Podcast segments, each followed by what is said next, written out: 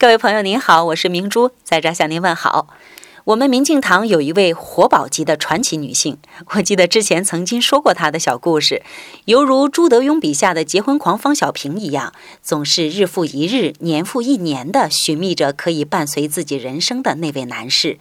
一次次的喜上眉梢，又一次次的仓皇落幕。可喜的是，她却越挫越勇，越发坚定地去寻找着自己的另一半。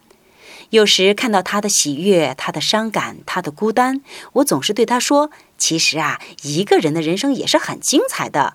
但是一个人住的时光，似乎只有那个人自己才体味的更加深刻。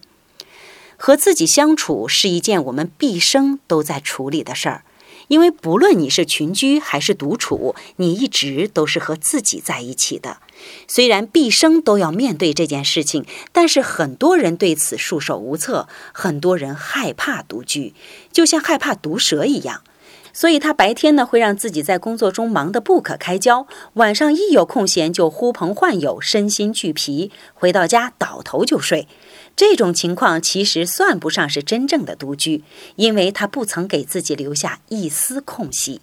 且不说究竟是群居还是独处更幸福，至少独居时光是人的一生中难得的自我认知、自我完善、提升幸福感的时光。